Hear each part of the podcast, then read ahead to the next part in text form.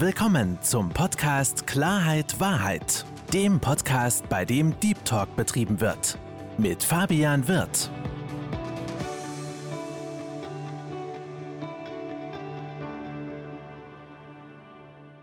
Hallo liebe Zuhörer und hallo liebe Zuschauer und herzlich willkommen zu meinem Podcast Klarheit Wahrheit. Ich freue mich, dass Sie dazugeschaltet haben und noch mehr freue ich mich, meinen heutigen Gast willkommen zu heißen. Herzlich willkommen, lieber Arno Koch. Hallo Fabian, freue mich, dass ich hier bin. Ich freue mich drauf. Lieber Arno, ich freue mich, dass du dir Zeit genommen hast. Vor allem, du bist mein erster, in Anführungsstrichen, internationaler Gast außerhalb Europas, denn du sitzt im wunderschönen Malibu. Und Arno, ich habe bei mir so eine kleine Prozedur, dass ich meine Gäste immer so kurz vorstelle. Deswegen sei doch bitte mal so lieb und stell dich mal vor. Ja, Arno Koch heiße ich, äh, bin seit 2015 in den äh, USA, habe vorher für Vorwerk, für Thermomix äh, ganz lange gearbeitet als äh, Ingenieur, Produktmanager und dann hier, als wir den, äh, den Vertrieb hier in den USA aufgebaut haben. Ja, und 2018 habe ich mir entschieden, meiner, meiner Berufung zu folgen und äh, Coach und Corporate Trainer zu werden. Und das mache ich jetzt hier, sind Anfang des Jahres nach Malibu gezogen, haben hier ein schönes Haus äh, renoviert. Und äh, ja, das ist die Kurzform.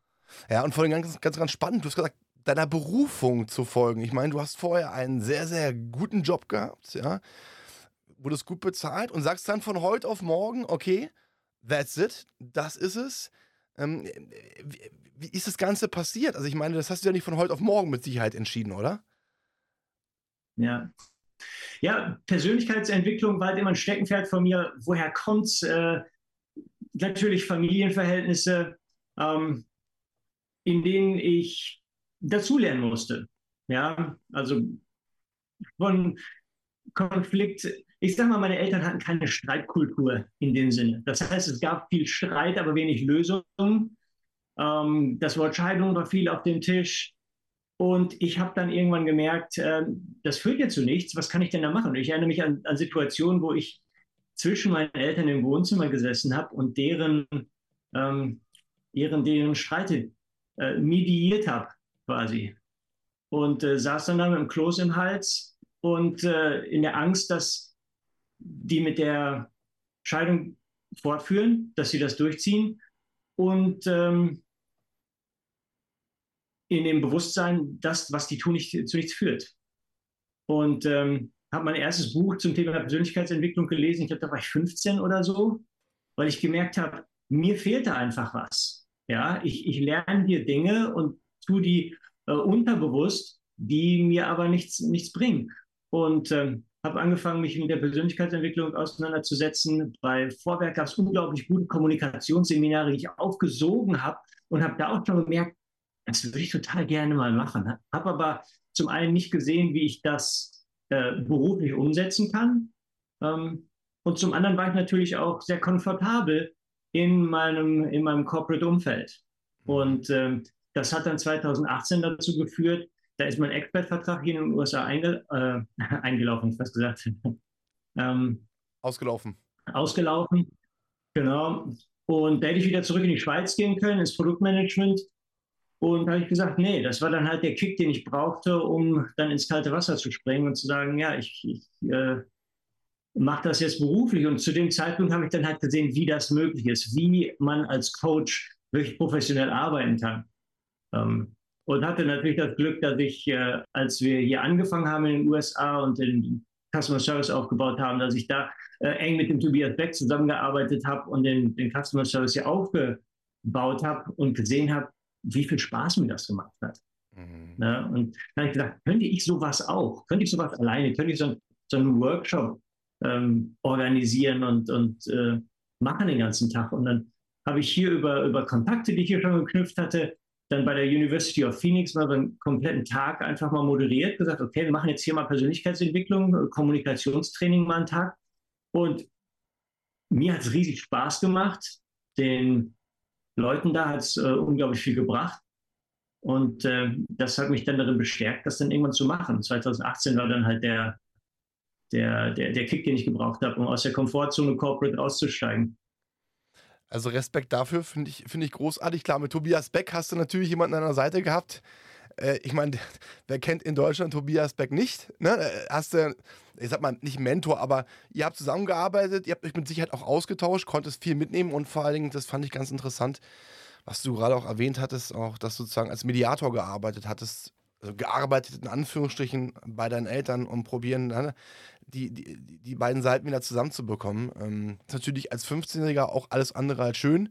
Ich meine, auf der einen Seite ist es für dich interessant gewesen, dass du gemerkt hast, du hast Skills, die andere vielleicht so nicht haben, aber natürlich von der Situation geschildert nicht unbedingt schön. Du hast etwas gesagt, das fand ich ganz, ganz, ganz, ganz wichtig, weil das ist nicht nur auf der Beziehungsebene so, weil man muss doch dazu sagen, du bist der Beziehungscoach. Ne? Du bist ja ein, eine Person, die Paaren dabei hilft, wieder zusammenzufinden und auch glücklich zusammen zu sein.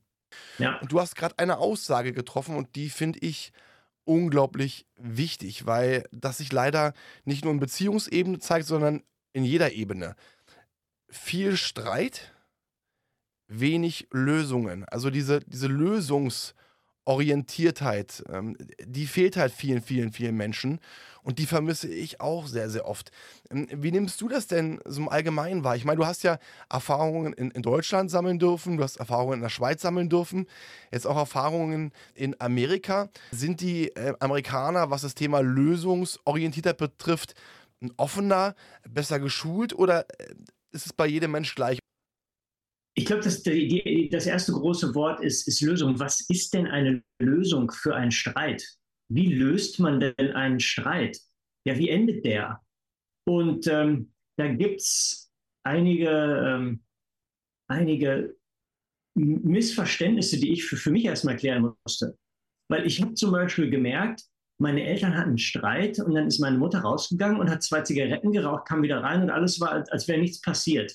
Ja, und ähm, das fand ich sehr befremdlich, weil ich wollte Sachen durchdiskutieren. Ja, also Sachen, Sachen sollten zu, zu einer wirklichen Lösung halt kommen, zu einer Veränderung in, in Verhalten, in, in Ansichten, Glaubenssätzen, Werten. Und das wird einem ja in, in Hollywood-Filmen auch so vorgespielt. Ne? Da sind dann zwei und die haben einen riesengroßen Streit und dann tippt sich einer an den, an den Mund, zeigt auf den anderen und sagt, stimmt, und folgt dem dann. Das klingt so einfach. Ne? Aber so funktioniert ja effektive Kommunikation nicht. Und da sind halt so ein paar Sachen in effektiver Kommunikation. Was heißt denn das? Und das eine ist, effektive Kommunikation bedeutet nicht, dass ich eine Lösung finde oder dass das passiert, was ich möchte. Effektive Kommunikation bedeutet, dass es so wahrscheinlich wie möglich wird, dass mein Ziel umgesetzt wird. Weil der andere kann immer noch eine, eine andere Meinung haben. Mhm. Ja? Dass es so wahrscheinlich ist wie möglich, dass etwas passiert. Wie genau meinst du das denn? Das heißt, dass ich nicht einen Knopf drücken kann, um den anderen zu verändern. Das wäre Manipulation, sondern in der Kommunikation ist es immer nur ein Arbeiten mit Wahrscheinlichkeiten. Ich kann mein Bestes geben, mein authentisches Selbst. Ich kann die, die Worte finden, die mein Ziel am besten beschreiben und, und das, wo ich herkomme, meine Intention und damit die Wahrscheinlichkeit halt verändern. Oder ich kann von meinem emotionalen Ballast überwältigt sein. Mein Körper ist, ist voll mit Cortisol, Adrenalin ähm, und ich bin im, im, Fight or Flight or Freeze Mode und mir fallen halt nicht die richtigen Worte ein. Das heißt, das erste ist die Kommunikation mit mir selbst, dass ich mein bestes Selbst bin im Moment des Konfliktes und dann kreativ mit dem anderen wirklich sprechen kann, dem anderen zuhören kann, verstehen, wo der andere herkommt, auf den anderen eingehen und das ist dann effektiv kommunizieren. Aber das heißt nicht, dass der andere dann sagt, ja genau, sondern das gleiche Gespräch muss mehrfach geführt werden. Und mit der Möglichkeit, dass ich vielleicht auch meine eigene Meinung auch ändern könnte. Und wenn der andere sieht, dass ich da offen bin, dann wird er auch vielleicht offen wahrscheinlicher, aber eben nur mit, der, mit einer gewissen Wahrscheinlichkeit.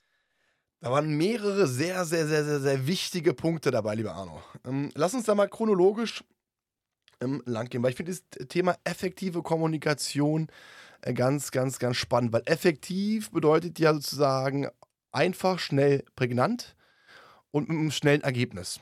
Und da hast du erstmal von dem sogenannten authentischen Selbst gesprochen. Und mhm. du weißt ja, lieber Arno, mein Thema ist Thema Selbstwert. Und äh, du und ich wissen, dass das Thema Selbstwert etwas ist, was viele, viele Menschen beschäftigt und vor allen Dingen, sie wissen es teilweise gar nicht, dass sie gar keinen richtigen, ausgeprägten Selbstwert haben. Das heißt, in dem Augenblick, wenn man keinen Selbstwert hat, verliert man auf eine gewisse Art und Weise die Souveränität. Was wiederum dazu führt, mhm. dass man nicht über gewissen Dingen drüber steht. Und authentisch kann man nur dann sein, wenn man weiß, wer man ist. Und wer man wirklich ist und nicht, wer die Person ist, die man sein möchte, beziehungsweise wo man gegebenenfalls, ich sag mal, das Copy-Paste-System angewandt hat und, und von anderen Menschen abgeschaut hat, sondern wer ist man eigentlich selbst und was will ich eigentlich selbst? Und Arno, das wird ja auch sicherlich ein Punkt sein, wenn du, wenn du mit äh, deinen Coaches sprichst, sprichst ähm, das Thema authentisch sein. Ne? Ähm, ich persönlich, ähm, ich kenne das, ähm, nicht authentisch zu sein, weil ich immer das Gefühl hatte, nicht, nicht ich sein zu können, weil ich nicht so gut bin, wie ich bin. Ich weiß es aber hm. im Kopf und konnte das Ganze für mich verändern.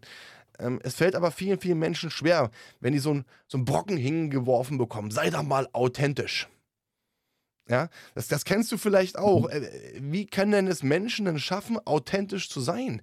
Oder Paare bezogen, wie kann Mann, Frau, Mann, Mann, Frau, Frau authentisch sein?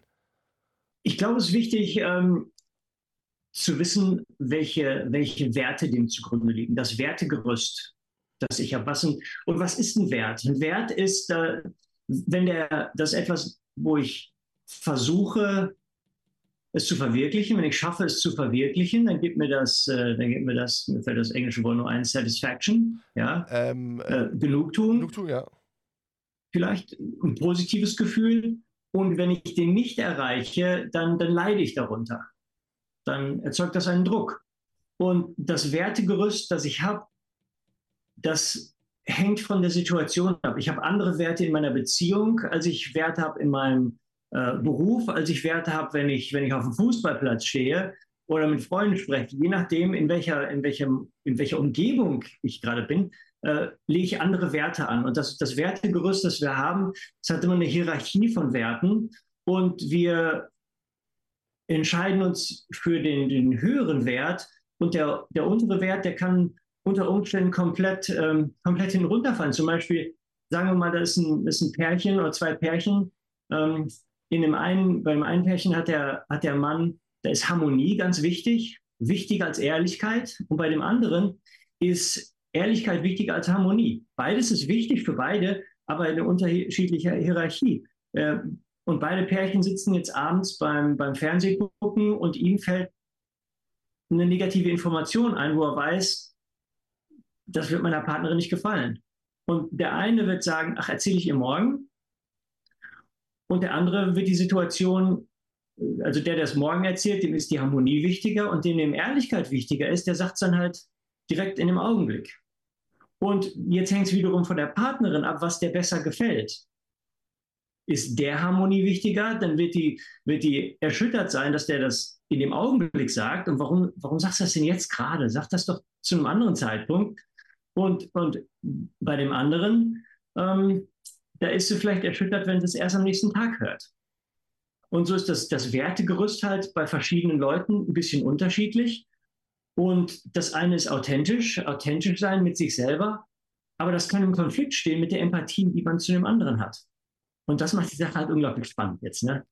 Das ist gerade unglaublich spannend, weil, guck mal, mein erster Gedanke war, ja, in der Theorie, man müsste doch einfach nur einen gemeinsamen Nenner finden. Wenn man einen gemeinsamen Nenner gefunden hat, einfache Mathematik, dann läuft das Ganze.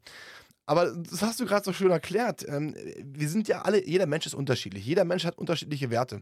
Ähm, gerade dieses Thema Wertesystem finde ich wichtig, dass wir da nachher nochmal drauf einsteigen zum Thema authentisch sein. Welche Werte habe ich eigentlich? Aber lass uns, lass uns, ja. lass uns hier weitermachen. Mein erster Gedanke war gerade, ey, ganz kurz mal, die Wahrscheinlichkeit, dass man jemanden findet, der genauso tickt wie man selbst, ist ja eigentlich gegen null. Äh, gerade in der heutigen ausgeschlossen, komplett ausgeschlossen, ja. Jetzt, jetzt hast du gerade ein wunderschönes Problem dargestellt, ja. Ähm, er ist harmoniebedürftig, sie eher auf Wahrheit. Ich sage immer einen Spruch, egal was du machst, du machst es falsch. So, so kenne so kenn ich, das, so kenn ich das von mir. Oder wie du es machst, du machst es falsch. Ja, wie ist denn jetzt die Lösung? Wie ist jetzt die Lösung? Und da gibt es einen Strauß von Lösungen und letztendlich gibt es keine richtige oder falsche. Es gibt nur eine, für die ich mich entscheide, die ich dann mit Empathie vermittle. Und ich sage mal, mach das Richtige mit Empathie statt das Falsche aus Empathie. Ne? Das heißt, ich mache etwas, von dem ich weiß, dass es dem anderen vielleicht nicht so gefällt, aber ich fühle mich dazu verpflichtet, es zu tun und das mache ich dann mit Empathie. Und sag, du hör mal, ähm, äh, mir ist heute was passiert. Ich glaube, das, das gefällt dir nicht, aber ich, hab, ich, ich möchte das gerne erzählen. Ich, das, das muss raus. Und dann gebe ich ihr die Möglichkeit zu sagen, ah, du weißt was, erzähl mir das doch morgen. Und dann kann ich die Entscheidung treffen, okay, dann, dann mache ich das eben morgen. Oder ich sage, du, das, das muss einfach raus jetzt, ich, ich muss das sagen. Und dann, dann sage ich es halt, sage halt sofort und, und bitte dann hinterher um Verzeihung. Ja, dass, dass ich das tun musste, wenn es halt nicht ankommt. Was ich, da kommen, glaube ich, die Authentizität dann nahe. Richtig, ich finde diesen Satz so geil. Mach das Richtige mit Empathie, anstatt das Falsche aus Empathie. Finde ich, find ich eine sehr, sehr, sehr treffende, treffende Aussage. Ähm, das, das, was mir gerade in den Kopf gekommen ist, ne? weil ähm, manchmal ne, authentisch sein, aber auch gleichzeitig Empathie zeigen, auf die andere Person eingehen. Empathie ist was Wichtiges, aber das, was man selbst will, sozusagen, dann auch zu tun, ohne ne, den anderen zu verletzen, ist unglaublich schwer, weil dann wird es manchmal, glaube ich, schwierig, authentisch zu sein, aber auch gleichzeitig empathisch zu sein, weil das eine für mich gerade im Kopf teilweise das andere ausschließt, weil ansonsten verändere ich mich ja zum Gunsten der, andere, an der anderen Person. Weißt du, was ich meine? Das ist ja dann, das kann ja dann teilweise auch, auch in die Hose gehen. Was mir gerade im Kopf geschossen ist, ähm, Arno, und ich weiß nicht, wie du es siehst, ähm, ich finde immer, und das hast du vorhin auch gesagt, ne, wir, wir sollten immer mehr auf uns gucken. Also diesen mit dem Finger auf andere zeigen, äh, funktioniert nicht, weil ich glaube, das ist auch eine, eine ganz gute Lösung, wenn man bei sich selbst anfängt und auch sich selbst hinterfragt und sagt, so, wie würde ich das Ganze aufnehmen? Ne? Ähm, ich glaube, das ist auch ein ganz, ganz wichtiger Punkt. Ne? Nicht bei den anderen immer gucken, weil ich habe immer das Gefühl, dass viele, viele Menschen, ich weiß nicht, wie es dir geht, immer bei dem anderen suchen. Gerade wenn du äh, bei, mit Leuten sprichst, die in einer Beziehung äh, sind und die haben Streit. Was ist denn passiert? Ja, der oder die hat das gemacht oder das gemacht und das gemacht. Seltenst, seltenst, ganz, ganz selten höre ich, ich habe das und das falsch gemacht. Ich hätte das und das anders machen müssen. Also man hat immer im Kopf die andere Person. Ich glaube einfach, ähm, dass man, äh, dass wir alle, ja, viel mehr bei uns sein müssen und uns selbst hinterfragen und nicht die andere Person in der Beziehung, sondern zu sagen, was haben wir gegebenenfalls nicht richtig gemacht? Was können wir persönlich ändern? Und wenn man bei sich selbst ist und als gutes Beispiel vorangeht, dann hat das für sich selbst positive Auswirkungen, aber auch auf eine Beziehung. Wenn ich jetzt zum Beispiel in der, auf der, auf der, in der Sofasituation sitze und sage, ich, heute ist was passiert, ich glaube nicht, dass dir das gefällt, aber ich muss das mit Details. Und sie sagt, ah oh, nee, mach das doch morgen. So, jetzt bin ich in der Zwickmühle. Jetzt kann ich das tun, was ich möchte, was meinen Werten entspricht, was mich zufrieden macht.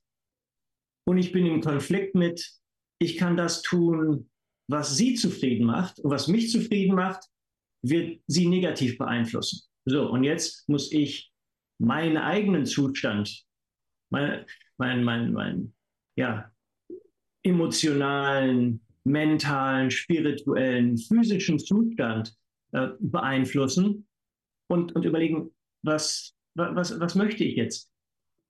Kann ich ihr helfen? Kann ich das machen, was sie möchte? Und Gefallen daran finden, Appreciation, also, also ähm, ähm, äh, jetzt fällt mir das Wort nicht ein. ist immer witzig, wenn, man das, wenn mir deutsche Worte nicht einfallen, weil ich meistens auf, auf Englisch über das Thema spreche. Ähm, Erwartung? Zuneigung, Zuneigung zeige, ja. mhm. Wertschätzung zeige. Wertschätzung ist das Wort, dass ich wertschätzen kann, in mir selbst das nicht zu tun. Dass ich Wertschätzung für mich selbst finden kann darin und sagen, okay, ich mache jetzt nicht das, was für mich richtig wäre, weil es das Richtige für sie ist und weil es das Richtige ist für meine Beziehung. Sehr spannend. Und das kann den eigenen Ideen komplett widersprechen. Und da fällt mir ein Beispiel ein. Ähm, im, Im Februar letzten Jahres, da war, ähm, da war hier äh, Football-Endspiel, äh, Super Bowl. Und äh, meine Frau war zu Hause, ich war hier am Renovieren. Und äh, sie ruft mich an und wir sprechen und sagt, oh, wann, wann kommst du nach Hause? Ich habe gerne Football zusammen mit dir mit der Familie. Dann habe ich gesagt, du, ich mache hier gerade dies und das und jenes. Ähm, und wir wollen ja mit der Renovierung so schnell wie möglich fertig werden, dass wir hier einziehen können. Möchtest du wirklich, dass ich jetzt nach Hause komme? Oder soll ich hier weitermachen? Dann hat sie kurz überlegt gesagt, ich möchte, dass du nach Hause kommst. Dann habe ich gesagt, okay, ich bin eine halbe Stunde hier raus.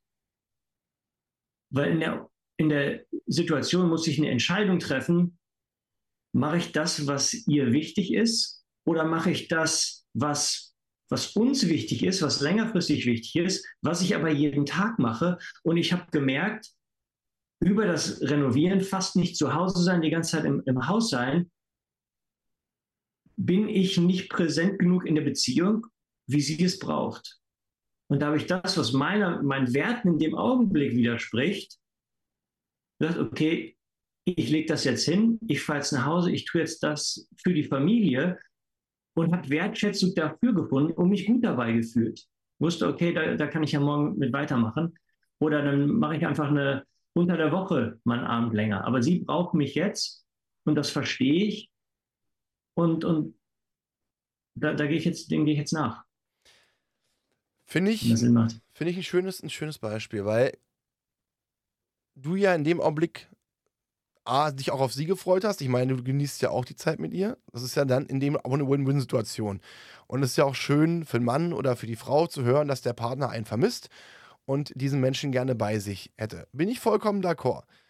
Was ich aber festgestellt habe, ist, und das ist, glaube ich, auch so eine Problematik, die in, bei vielen Paaren herrscht. Es gibt immer einen, eine Person, die nachgibt und die auch macht. Und die andere Person, die nimmt immer. Äh, ich kenne es auch von mir. Also ich bin jemand, ich mache immer sehr, sehr gerne, auch von Herzen. Ich mache nicht Dinge, weil ich etwas erwarte, sondern weil ich es von Herzen gerne mache und auch daran Freude empfinde, der anderen Person dabei eine Freude zu machen. Wenn du aber nur gibst die ganze Zeit und die andere Person ähm, selbst nicht auf den Trichter kommt, auch mal nachzugeben oder auch mal was zurückzugeben, und ich glaube, das ist so ein Punkt, der ganz, ganz, ganz oft vorherrscht, ne? dieses Geben und Nehmen. Dann kommt es zu Problematiken. Und ich habe so das und Gefühl, dass, ja, das ist oft. In dem ja, Augenblick machst du dann nämlich das Falsche aus Empathie statt das Richtige mit Empathie. Ja. Wenn du gibst, gibst, gibst, gibst, gibst, ohne dass du zurückbekommst und mehr gibst, als du geben kannst, also quasi das Problem von, es ist immer gut, wenn einer ein Problem hat, 100 Prozent, und du kannst das mit 10 Prozent deines Aufwandes lösen, prima, jederzeit. Aber wenn du das Problem des anderen mit 100 Prozent deiner Zeit lösen musst, dann machst du deren Problem zu deinem Problem. Und da, selbst da kann es Situationen geben, wo, wo das okay ist. Aber wenn du das die ganze Zeit machst, dann ist da keine Fröhlichkeit für beide drin. Ja.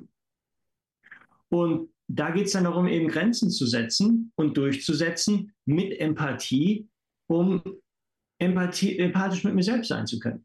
Sagen können, nee, ich brauche jetzt was anderes. Weil ich kann mal am Samstag oder Sonntagabend dann zum, zum Football gucken nach Hause kommen.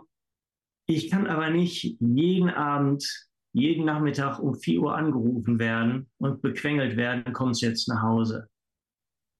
Ja? Und, und da geht es halt darum, das, das, das Mittelding dann zu finden. Ein anderer Punkt, den du vorhin angesprochen hast, war Thema Emotionen. Weil da kommen wir zum anderen Punkt, weil ähm, meistens ist es ja oft in der Beziehung so, dass eine Person mehr gibt und die andere Person mehr nimmt. Das ist ja oft der Fall. Und ähm, gerade dann, Thema Grenzen setzen, wenn du auch einer anderen Person dann Grenzen setzt, beziehungsweise auch probierst das Ganze oder auf einer, auf einer sehr souveränen, aber auch freundlichen Art und Weise, empathischen Art und Weise Grenzen setzt, dass die andere Person damit oft überhaupt nicht umgehen kann, dann kochen die Emotionen hoch und dann kracht es. Ja? Weil das ist für mich immer ein Zeichen, dass der Mensch an sich, die so reagiert, mit sich selbst überhaupt nicht im Reinen ist und nicht glücklich ist. Und das ist, glaube ich, auch eine, eine, eine riesen Herausforderung, die viele Menschen haben, wenn du mit dir selbst nicht im Reinen bist, wenn du mit dir selbst nicht glücklich bist, ja, ähm, dann kann die andere Person machen, was sie will, ja. Ähm, da geht, also zum Beispiel, Beispiel bei mir, ich habe eine, eine tolle Frau an meiner Seite gehabt, ich habe die respektiert, wie ich noch nie eine Frau respektiert habe. Noch nie. Also ich respektiere nie einen Menschen, aber du weißt, wie ich das meine. Und dann kam sie zu mir und sagte, ja, du, respekt, ja, ja. du respektierst mich nicht wo ich gesagt habe, ey, ich habe noch nie einen Menschen so respektiert, wie ich dich respektiert habe. Warum sage ich das? Das Problem ist, wenn dieser Mensch sich selbst nicht respektiert, kann er oder sie gar nicht das Gefühl bekommen, respektiert zu werden. Weil, wenn man sich selbst nicht macht, und ich glaube, das ist ein Ding, und das, da kommen wir wieder dahin, wir müssen mehr lernen, bei uns selbst zu sein. Ein, auch in, in einer Partnerschaft ist ja auch ein Punkt. Ich, der, die Person macht mich nicht glücklich. Moment einmal, es ist nicht die Aufgabe der, der, anderen Person, dich glücklich zu machen. Du musst dich selbst glücklich machen. Du musst Dinge machen, damit du glücklich bist.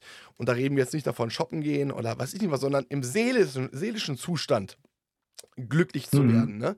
Und ich, wie, wie, siehst du das denn, lieber Arno? Weil ich kann ja jetzt nur von meinen Erfahrungen sprechen, die ich persönlich gemacht habe, auch von, von Freunden, wenn man sich öfter mal unterhält.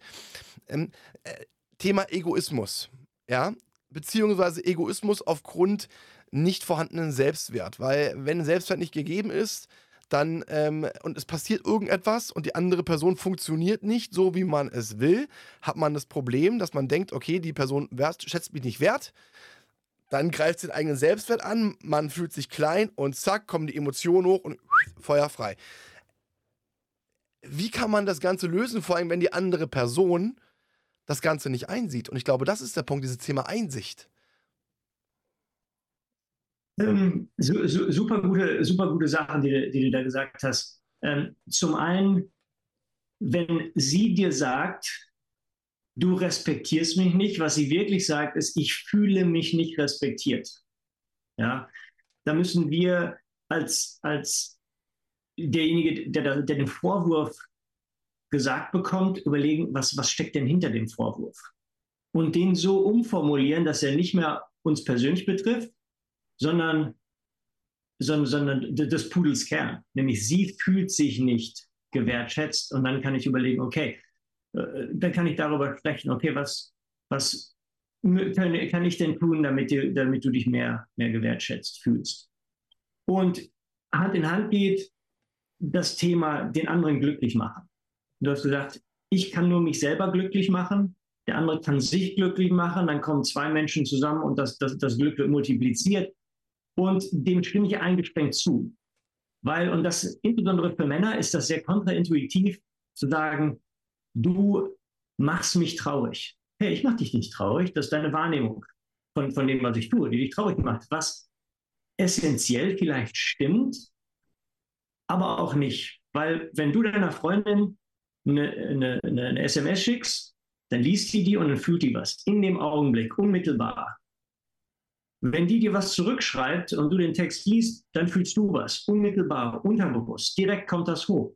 Wenn die nicht zurückschreibt in dem Zeitraum, in dem du dir eine Antwort erhofft hast und dir wird das klar, dann fühlst du auch was. Unmittelbar. Dann kannst du das natürlich reframe und damit umgehen und damit arbeiten, gucken, was du daraus machst. Aber das Gefühl, ist unmittelbar. Oder wenn du, wenn du zu deiner Freundin sagst, hey, ähm, entspann dich mal vom Fernseher, ich räume heute Abend die Küche auf. Dann kommt die zwei Stunden später in die Küche und alles ist blitzblank. Dann fühlt die was. Unterbewusst, augenblicklich. Oder die kommt zwei Stunden später in die Küche und es sieht immer noch aus wie ein Soundschall. Dann fühlt die auch was. Unterbewusst, augenblicklich. Ja? Das heißt, wir geben einander Gefühle. Wir machen, dass wir fühlen. Und wenn ich die Verantwortung für die Gefühle meiner Partnerin übernehme in dem Augenblick und ihr das deutlich mache, dann fühlt die sich gehört, dann fühlt die sich verbunden mit mir und dann kann man darauf weitergehen. Und ich hatte da so ein Beispiel, das hat mir so klar gemacht, wie, wie auch eine Entschuldigung nichts mit Schuld zu tun haben muss. Und zwar, ich war, ich war draußen, wir haben, wir haben, Hühner im Garten, ich, hab, ich war draußen, habe Hühner gefüttert, komm rein, meine Frau war gerade, war, war schwanger zu dem Zeitpunkt, ungefähr ein Jahr her, über ein Jahr her natürlich, ähm, fast zwei Jahre jetzt. Ähm, und sie ist gewöhnt. Sie ist stocksauer auf mich. Und ich sage, was ist denn los? Sagt sie, boah, ich musste, ich musste kotzen. Und ich wollte, dass du unseren, dass du unseren Sohn nimmst. Ähm, Und ich habe nach dir geschrien und du bist nicht gekommen. Und dann war der dabei, wo ich gekotzt habe. Und das war mir unglaublich unangenehm. Das wollte ich ihm gerne ersparen. Und ich meine, war ganz süß. Er hat dir dann auf den Rücken geklopft dabei, so als, als kleine, kleiner Zweijähriger. Ähm, und ich habe gesagt, oh mein Gott, ich war draußen, ich habe die Hühner. Ich habe dich nicht gehört. Das tut mir so leid. Ich wäre so gern da gewesen. Entschuldige bitte. Natürlich traf mich keine Schuld. Ich konnte sie nicht hören. Was soll ich denn tun? Aber ich habe ihren, ihr, ihr Unwohlsein, ihren Schmerz im Augenblick verstanden und mich dafür entschuldigt, dass wenn es in meiner Macht gestanden hätte, dann wäre ich da gewesen und es tut mir leid, dass ich das nicht konnte. Und so ist sich entschuldigen unterschiedlich von Schuld haben. Und sich entschuldigen für und, und die Verantwortung übernehmen für die Gefühle und die Gefühle mit dem anderen teilen, hilft dem anderen dann, die Gefühle zu verarbeiten. Und zehn Minuten später war alles wieder, äh, war alles wieder gut. Wenn, wenn ich da Konter gegeben hätte, gedacht, was, was fällt dir denn ein, mich so anzuschreien, das wusste ich ja gar nicht. Der Tag wäre im Eimer gewesen. Kein Problem, das hätte komplett eskalieren können. Da hast du auch richtig reagiert. Äh, ich, ich fand es so süß gerade von deinem kleinen Kind, dass, dass er deiner Frau auf den Rücken geklopft hat. Aber du hast auch richtig gesagt, wenn wir irgendwas machen, egal was wir machen oder schreiben, es sind Gefühle dabei. Aber es sind ja nicht nur Gefühle dabei, sondern es sind, es sind Gedanken und ähm, auch ob es positive oder negative Gedanken sind. Gedanken wissen wir alle, aufgrund von Erfahrungswerten, die wir gesammelt haben. Da kann die andere Person ja. gar nichts mit zu tun haben. Können auch Triggerpunkte sein, was auch immer. Und wir reden ja immer von dem, ne, wir reden immer von dem sogenannten Sender- und Empfängermodell. Beste Beispiel ist, Paar sitzt im Auto, sie fährt, er sitzt daneben und er sagt, oh, die Ampel ist grün. Er wollte nur sagen, die Farbe hat, hat gewechselt. Sie nimmt das Ganze auf wie, ich fahre ja schon los, ich fahre ja schon los. Ne? Diese, diese Aufforderung loszufahren. Äh, das zum Thema, zum Thema äh, Kommunikation. Ich bin nicht eingefroren, oder bist du eingefroren? Da bist du wieder. Ja. Weil gerade kurz eingefroren ist. Ja. Ähm, und weißt du, das, und das sind diese Punkte, ich glaube, das ist unglaublich schwer. Und ja, ich gebe dir recht, man kann natürlich ähm, eine, eine, eine, eine, Entschuldigung bringen, ohne Schuld zu haben. Weil äh, du hast ja keine Schuld gehabt, du hast, warst draußen, du hast nichts gehört. Ähm, ja, ja. Bin, ich, bin ich vollkommen bei dir. Ähm, ich sehe aber immer das, das, das größte oder die größte Herausforderung immer darin, dass beide Menschen an sich arbeiten. Weil ich habe so, ein, hab so ein schönes kleines Beispiel. Ein Freund von mir war mit seiner Frau bei einer Eheberatung und ist hingegangen und meinte zu mir, Mensch, er freut sich auf die Eheberatung, dann wird ihm äh, gesagt, oder wird ihr seiner Frau gesagt, was sie alles falsch macht. So, pass mhm. auf, die waren, die waren da und dann ruft er mich an, sagt so eine Scheiße ist, was ist denn los? Meine Frau hat alles, also ne, gesagt, meine Frau wurde überhaupt nichts gesagt. Ich war derjenige, der derjenige, der immer nur Vorwürfe bekommen hat, wo auch die Beraterin gesagt hat, ich muss mich da in gewissen Bereichen verändern. Wozu gehe ich da überhaupt hin? wo ich auch gesagt habe, ey, mein Freund, du gehst, da, du gehst dahin, um gemeinsam mit ihr eine Lösung zu finden und nicht um einer anderen Person Schuld zuzufügen, weil das ist nicht, das ist nicht der richtige Weg. So, nochmals, jeder Mensch lernt dazu. Wenn, wenn man an sich arbeitet, gehören zwei Parteien dazu. Und ich glaube, das ist so die größte Herausforderung, dass beide Parteien begreifen, dass es wichtig ist, auch an sich selbst zu arbeiten. Da komme ich leider immer, immer wieder, immer wieder darauf zurück. Ähm, wie das du gesagt hast, mit Entschuldigung, bin ich vollkommen bei dir. Wenn das, wenn das zwei Menschen sind, die mit sich selbst im Reinen sind, geht das Ganze. Wenn du aber, glaube ich, Leute mhm. hast, die mit sich selbst nicht im Reinen sind, weißt du, die, die eigentlich förmlich aufgrund eigener Unsicherheit darauf warten, dass der andere irgendwas macht. Oder gewisse Dinge gar nicht sehen können, weil sie so aufgrund ihrer Emotionen, ihrer Unsicherheit, gefangen sind. Und das ist ja, da können die ja auch nichts für, sondern ne, sie, sind ja, sie sind ja gefangen. Da hat, muss man ja auch Verständnis für haben. Aber oft ist es so, dass genau diese Menschen nie gewisse Dinge eingestehen können und sagen können, ey, Moment mal, ja, sorry, äh, my mistake, ja. Und wie kann man das denn lösen? Also der erste, der erste Tipp, den ich in dem Augenblick gebe, ist jeder einzelne Beziehungsratschlag, jeder einzelne Beziehungstipp, den du jemals in deinem ganzen Leben hörst, ist ausschließlich für dich. Ausschließlich für dich. Und ich habe den, den Riesenfehler gemacht über, über Jahrzehnte, dass wenn ich einen Beziehungstipp gehört habe, dann bin ich zu meiner Partnerin gelaufen und wollte ihr davon erzählen. Ich Glück hatte, hat sie überhaupt zugehört. Dann hat sie es nicht gemacht. Dann war ich sauer, dass sie es nicht gemacht hat. Dann habe ich gedacht, ach, dann scheiße ich selber auch drauf, wenn die das nicht tut. statt zu sagen, jedes, jeder Beziehungstipp ist nur für mich. Beispiel. Beispiel. Die fünf, die fünf Sprachen der Liebe. Ja. Ich lerne, dass Geschenke für meine Frau wichtig sind. So. Jetzt spreche ich ihre Liebessprache und mache ihr Geschenke. Ja. Ähm, bring ihr Starbucks-Kaffees mit, bring ihr Blumen mit vom Supermarkt, halt diese kleinen Sachen über den, über den Tag verteilt. Ähm, äh,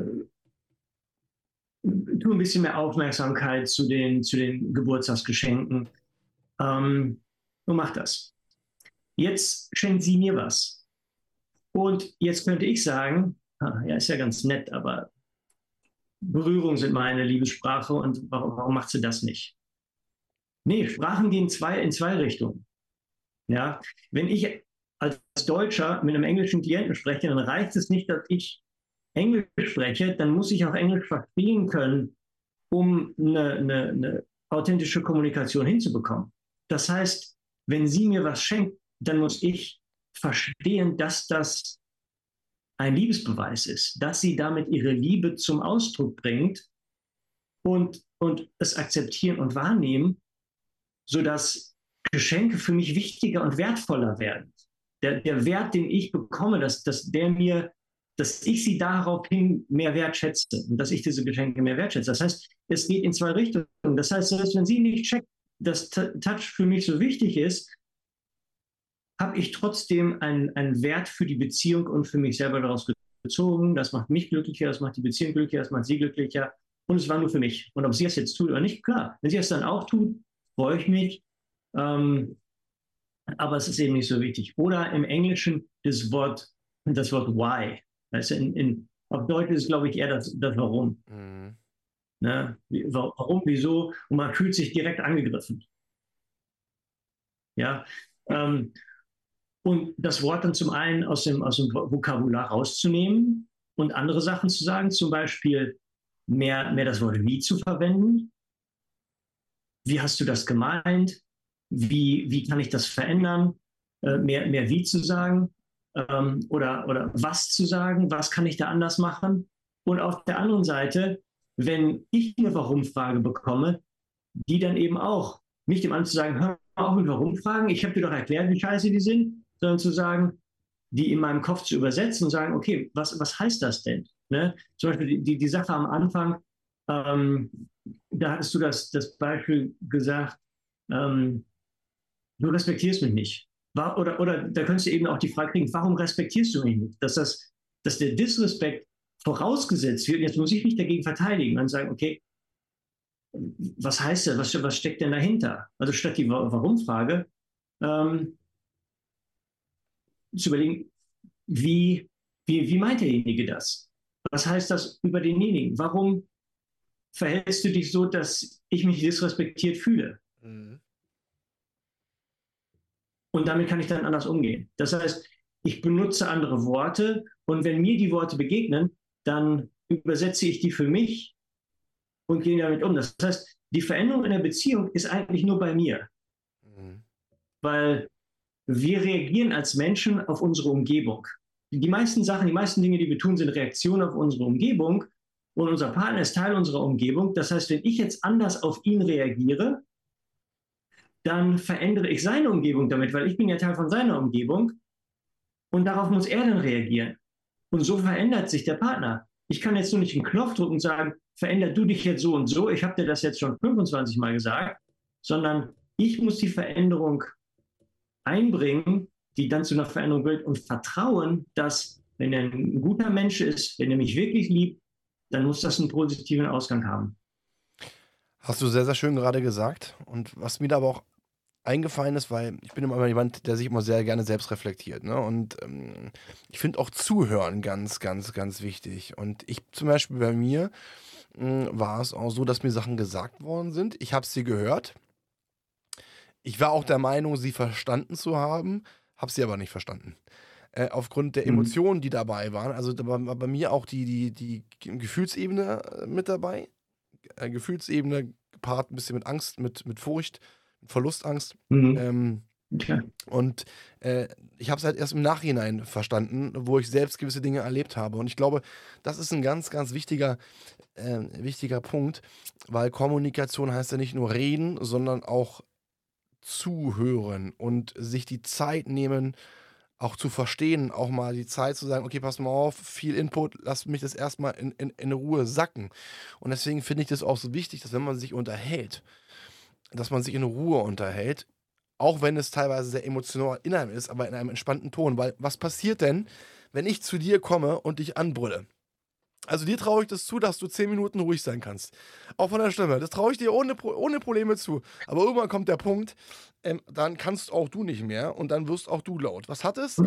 Äh, es ist wieder, das ist wieder der, der, schöne Spruch von dir am Anfang, ne? Viel Streit, wenig Lösung. Die Lösung liegt dann darin, ruhig zu bleiben, sich zuzuhören, das Gesagte aufzunehmen drüber nachzudenken und das Ganze erstmal sacken zu lassen.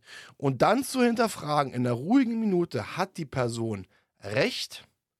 Wenn sie recht hat, was kann ich tun, damit ich das Ganze zukünftig verändere? Wenn sie, wenn die Person nicht recht hat, was kann man tun, um, dieses, um, diese, um diese Situation aus der Welt zu schaffen? Und was ich halt auch feststelle, ich meine, momentan ist ja allgemein so viel Druck hier bei uns allen, bei, bei jedem Menschen. Ne? Wir laufen äh, nächstes Jahr auf eine Rezession zu. Äh, Arbeit, Job, viele haben, vielen stehen komplett unter Stress. Ne? Ähm, dann ist es ja so, dass du dann wunderbar, du hast auf Arbeit Stress, kommst nach Hause, sitzt dann der Partner, Partnerin. So, dein Glas ist schon voll. Ups, und dann läuft der Tropfen über und dann hast du einen, weil, wo du ab, ablassen kannst, weil wie, bei welchen Menschen lässt man am meisten ab?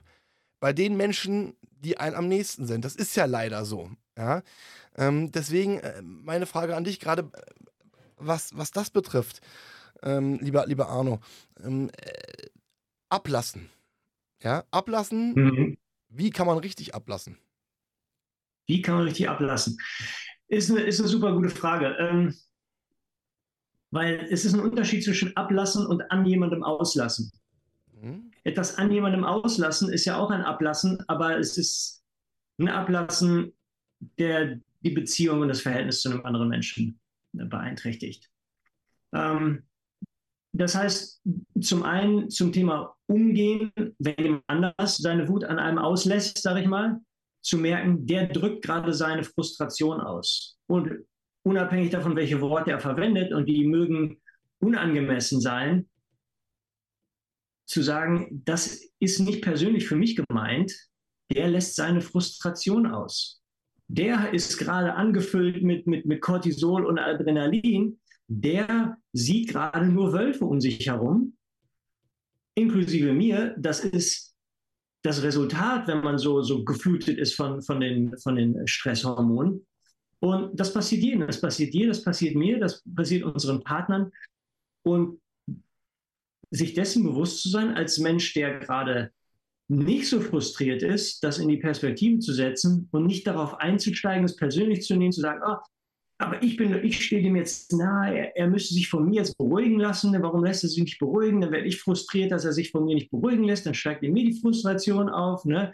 Nehme ich das persönlich, zu sagen, nee, er ist einfach gerade frustriert. Was kann ich jetzt tun? Was kann ich jetzt tun, um seine Frustration zu aufzunehmen oder ihm zu helfen, die, die Stresshormone zu verarbeiten. Weil solange da keine Zauberspritze erfunden ist, mit der du den, die, der Cortisol und der Adrenalin aus dem anderen rausnehmen kannst, kannst du den nicht fröhlich machen in dem Augenblick. Ne? Was du machen kannst, ist, du kannst wieder eine Umgebung herstellen, die es so wahrscheinlich wie möglich macht, dass der seine Stresshormone verarbeiten kann. Du kannst was Freundliches tun. Du kannst sagen, hey, ähm, kann ich irgendwas Gutes für dich tun? Du kannst ihm eine, eine, eine, eine Tasse seines Lieblingsgetränks bringen, ihm Tee machen oder so, dann sieht er, hey, da kümmert sich einer um mich. Du kannst sagen, hey, äh, die nächsten zwei Stunden bin ich im Wohnzimmer und lese, guck Fernsehen. Äh, komm einfach zu mir, wenn du sprechen möchtest. So, jetzt ist er in einer Umgebung, wo er weiß, da ist jemand, der trägt Fürsorge für mich, dem bin ich wichtig, der möchte, dass es mir gut geht. Und in der Umgebung kann ich mich dann ein bisschen beruhigen und irgendwann komme ich dann raus und sage, boah, ich hatte so einen Misttag auf der Arbeit, tut mir total leid, dass ich das äh, an dir ausgelassen habe. Ich erzähle jetzt mal ein bisschen davon. Oder du hast gestern das und das gesagt und das hat mich echt so verletzt. Aber du, du erzeugst eine Umgebung, in der sich der andere, ähm, in der sich der andere positiv, äh, positiv äh, in, in, entwickeln kann und beruhigen kann. Und wenn du die Frustration hast, wenn ich merke, dass ich frustriert werde und hey, ich, ich als Beziehungscoach kann ich genauso frustriert sein wie jeder andere auch. Ich habe eine richtige Beziehung mit einer richtigen Frau, die mich richtig ärgern kann und ich sie auch. ich glaube, dass ich mit Frustration ein bisschen anders umgehe. Zum einen, so wie ich es gerade geschildert habe, und dann mit meiner eigenen Frustration merke ich diesen Tipping Point, spüre ich, wenn, wenn Cortisol und Adrenalin in mir aufsteigen und ich merke, jetzt, jetzt gibt es nur Hauen und Stechen. So. Und was ich dann tue, was das inzwischen triggert, ist, in dem Moment, wo ich am liebsten ihr an die Gurgel möchte, was Freundliches zu tun. Mich zu überwinden, zu sagen, ich tue jetzt, was will jetzt die Liebe tun? Und die, jetzt fällt wieder der englische, der englische Satz an, the lowest hanging fruit, die, die, das am tiefsten hängende Obst ist dann, in die Küche gehen und die Küche aufzuräumen. Weil ich weiß genau, das tue ich immer zu wenig, das wird immer wertgeschätzt und sie freut sich, wenn ich das tue. Und sie, und sie sieht, dass meine Frustration, die ich ausgedrückt habe, nicht persönlich ihr gegenüber war, sondern situationsbezogen und mein globales Verhalten außerhalb dessen zeigt, dass ich sie wertschätze. Und zwar unbedingt wertschätze. Und das ist eine meiner Lieblingsdefinitionen von Liebe, die ich gehört habe. Unbedingte Wertschätzung. Unconditional Appreciation. Und deswegen tue ich in dem Augenblick etwas, was zeigt, dass ich den anderen wertschätze. Und das kann Küche aufräumen sein, das, das kann Wäscheverhalten sein, das kann dem anderen äh, eine Tasse Tee machen sein. Ähm, da kann man dann überlegen, und alleine in dem Augenblick zu überlegen, was kann ich denn dem anderen jetzt Gutes tun? Ändert die, die Energie in dem Augenblick. Und wenn ich die Küche aufräume, was anders, was, was außerdem passiert ist, dass ich mich dabei auch wieder beruhige und entspanne und dann kann ich vielleicht ähm, eine Stunde später, eine halbe Stunde später das Thema nochmal neu ansprechen. Und wenn ich mich frustriert geäußert habe, mich erstmal dafür entschuldigen. Sagen, tut mir leid, ich glaube, ich bin gerade ein bisschen laut geworden. Ja, und zu sagen, ja, ich übernehme die Verantwortung für.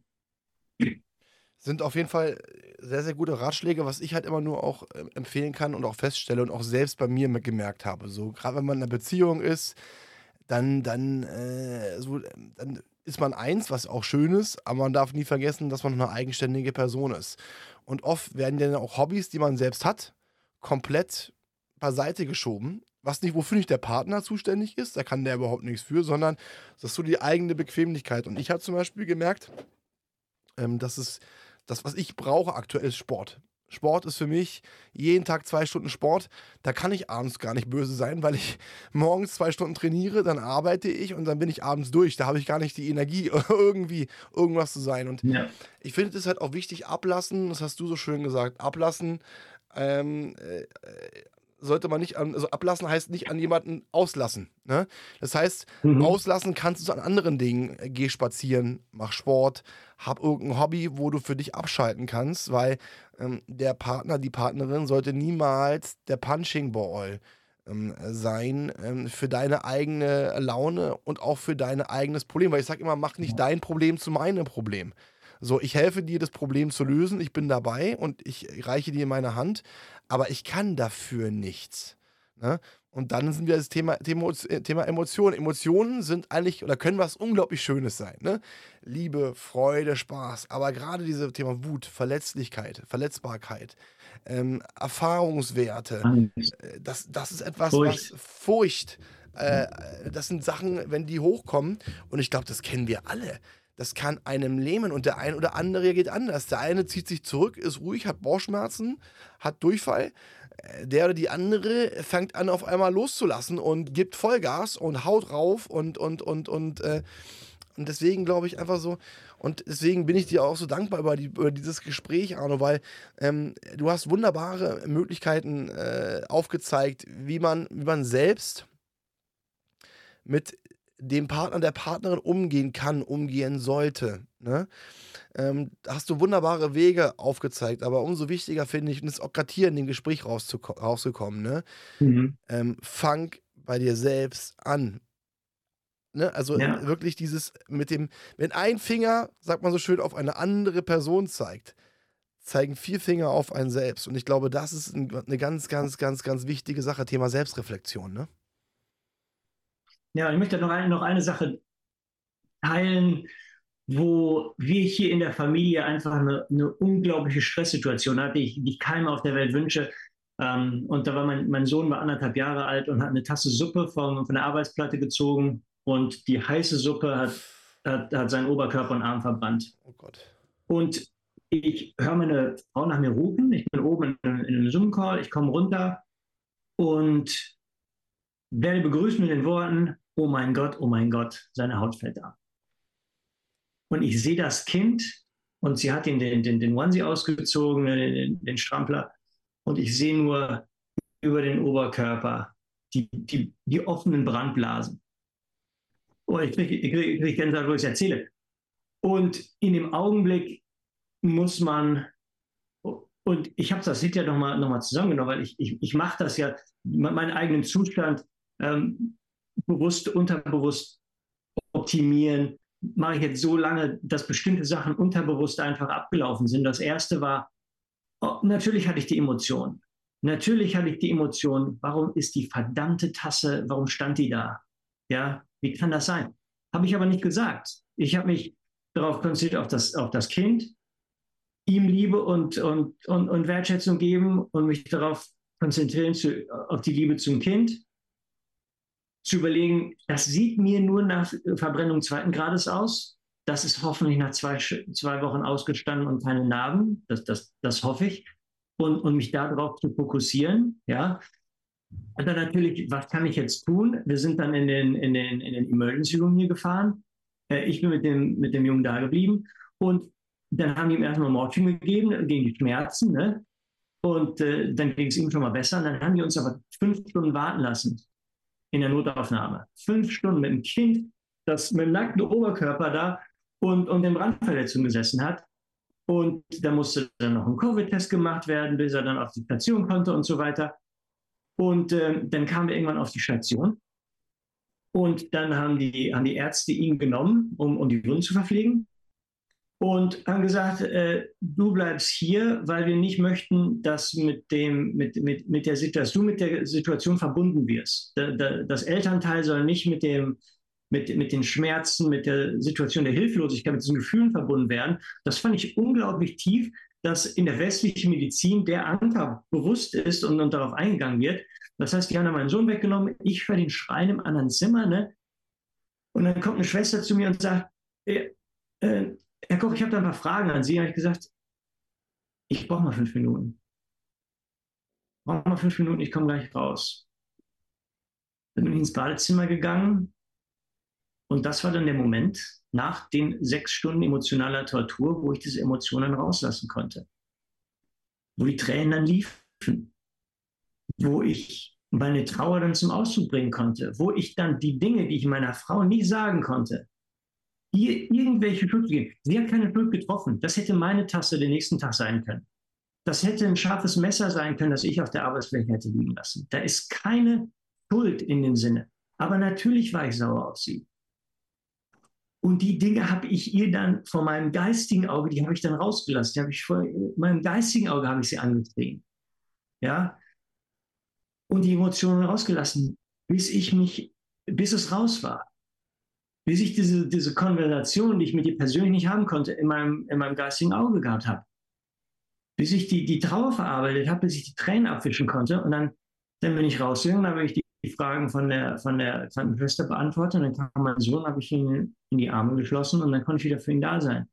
Ich konnte vorher für ihn da sein, ich konnte hinterher für ihn da sein, aber ich konnte die Gefühle nicht einfach, nicht einfach in mich aufsaugen und, und runterschlucken so tun, als wären die nicht da. Die mussten raus in einem Augenblick, wo es richtig war, in einem, auf eine Art und Weise, die angemessen war. Und ähm, das habe ich, das ist alles in dem Augenblick unterbewusst passiert und das, das habe ich dann hinterher in, in, so, so zusammenkriegen können. Und das ist etwas, was ich tun kann, was man tun kann, was ich seitdem auch tue und auch vorher getan habe, in Momenten, wo ich frustriert bin mit dem anderen Menschen. Wie kann ich das? Ich kann, ich kann mir, mir, mir Tennisbälle nehmen und Schattenboxen. Ja, ich kann Auto fahren und kann im Auto, wo ich ganz alleine bin, kann ich, kann ich sie dann anschreien und die Emotionen rauslassen. Und dann sind die Emotionen raus und dann kann ich sagen, okay, und was kann ich jetzt tun? Und dann kann ich was tun, was die Situation wirklich, wirklich positiv beeinflusst. Meine erste Frage ist, wie geht es dem kleinen Mann? Ist alles, alles, alles verheilt, alles gut? Danke. Es, es waren tatsächlich nur, nur ähm, Verbrennung zweiten Grades, auch wenn das in dem Augenblick den Ärzten noch nicht so klar war, äh, wie ich es gehofft habe. Ähm, zwei Wochen später haben wir wieder im Pool geplanscht und äh, man sieht das immer noch auf der Haut, man sieht da immer noch die, aber es sind keine Narben in dem Sinne, es ist einfach anders gefärbte Haut und äh, es wird immer blasser und immer kleiner. Und ich glaube, wenn er so alt ist wie wir, dann sieht man da nichts mehr von. Äh, und von daher geht es ihm prima. Und äh, zwei Wochen später, wie gesagt, waren wir im Blutplanschen. Das, das freut mich. Ich muss sagen, ich war erst geschockt über das Krankenhaus. Also ich stelle mir das dann vor, also bei allem Respekt, wenn ich mir vorstelle, ich habe keine Kinder, aber wenn ich mir vorstelle, ich komme mit meinem Kind ins Krankenhaus und das hat ähm, äh, Verbrennungen und dann sagt man, dann setzen Sie sich fünf Stunden hin. Ich möchte nicht dafür garantieren, dass ich ruhig geblieben wäre, weil ich glaube, ich hätte jeden über den Tisch gezogen, dass der sich um mein Kind kümmert. Aber deswegen war ich ein bisschen geschockt über die Reaktion des Krankenhauses, aber umso mehr verblüfft über die emotionale Intelligenz dieses, dieses Arztes, ähm, der dann gesagt hat, ähm, ne, sollst, die sollten nicht die falschen, die falschen Verbindungen im, im, Kopf haben, fand ich, fand ich dann wiederum großartig. Du hast etwas ganz, ganz Wichtiges gesagt. Und das ähm, kann ich nur bestätigen. Ähm, Emotionen, Stress, Druck kann man wunderbar produktiv auch nutzen. Du hast gesagt, im Auto rauslassen. Nicht ablassen, rauslassen, nicht an einer anderen Person. Und ähm, deswegen ist für mich zum Beispiel der Sport auch ganz, ganz wichtig, weil wir sind alles nur Menschen. Wir, wir saugen alles auf. Unser Gehirn saugt auf. Wir saugen Emotionen auf. Wir, wir, wir können uns davor nicht verschließen. Du kannst so souverän sein, wie du willst. Du hörst trotzdem Dinge und dein Gehirn speichert das. Was man aber machen kann, ist ähm, diese, diese, diese Wut, die sich dann sammelt oder diese Verzweiflung oder, oder Angst oder was auch immer ist, bei gewissen Dingen gezielt einsetzen. Wie, deswegen sage ich halt, liebe ich meinen Sport, wenn ich an den Gewichten trainiere. Rufe ich mir diesen Schmerz hervor und lasse diesen Schmerz ab. Das heißt, der Schmerz wiederum setzt sich dann in Kraft um und die lasse ich ab an den Gewichten und, und, und drücke sie sozusagen weg und merke danach, ey, ich bin gefühlt fünf Kilo leichter. Und deswegen ist es ein, ist es ein schönes Beispiel, was du ja gesagt hast. Wir werden alle in Situationen kommen, wo wir, wo wir schlucken müssen. Aber wichtig ist, souverän zu bleiben, die andere Person, der anderen Person eine gewisse Schulter zu geben, ähm, das zu verstehen, warum reagiert diese Person so, wie würde es mir gehen in dieser Situation, aufnehmen und woanders ablassen. Insofern, äh, ja, konnte ich auch wieder heute äh, wirklich, äh, lieber Arno, eine Menge, Menge, Menge dazulernen. Ja, für mich. Äh, sowas, sowas liebe ich ja abgöttisch. Da hast du mir wieder in mehreren Bereichen wieder ein bisschen die Augen geöffnet. Und möchte mich bei dir bedanken. Die Stunde ist rum, die ist verflogen wie, wie, wie nichts. Ja, äh, dass du dir die Zeit genommen hast und dass wir uns beide heute austauschen konnten. Das hat mir eine Menge, Menge Spaß gemacht. Dankeschön. Mir hat es auch riesig Spaß gemacht. Du hast fantastische Fragen gestellt. Ich habe es echt geliebt. Äh, es, ich habe gemerkt, wie tricky das ist, ähm, Sachen wirklich auf, auf, Deutsch zu sagen, die ich sonst mal auf Englisch sage. Äh, ich hoffe, ich habe da nicht zu viel rumgestammelt zwischendurch. Es hat mir riesig Spaß gemacht und äh, ja, ich bin sehr dankbar für die, für die ähm, Opportunity, für die Gelegenheit. Du, Arno, du, hast, hast, du hast es hervorragend gemacht. Ich, ich, danke dir, das hast du super gemacht. Du hast überhaupt nicht rum, herumgestottert, ganz im Gegenteil. Hast du, hast du wirklich eine Menge, Menge Know-how äh, hier reingebracht. Und ich denke, ähm, liebe Zuhörer, da stimmen Sie mir hundertprozentig zu. Ich wünsche mir für Sie, dass Sie viel mitnehmen konnten, dass Sie auch vor allen Dingen das Mitgenommene umsetzen können. Und äh, ja, auf diesen Sinne, einen wunderschönen Abend, bleiben Sie gesund und alles Gute. Das war Klarheit Wahrheit, der Podcast mit Fabian Wirth. Für weitere Folgen abonniert den Podcast-Kanal und lasst eine Bewertung da.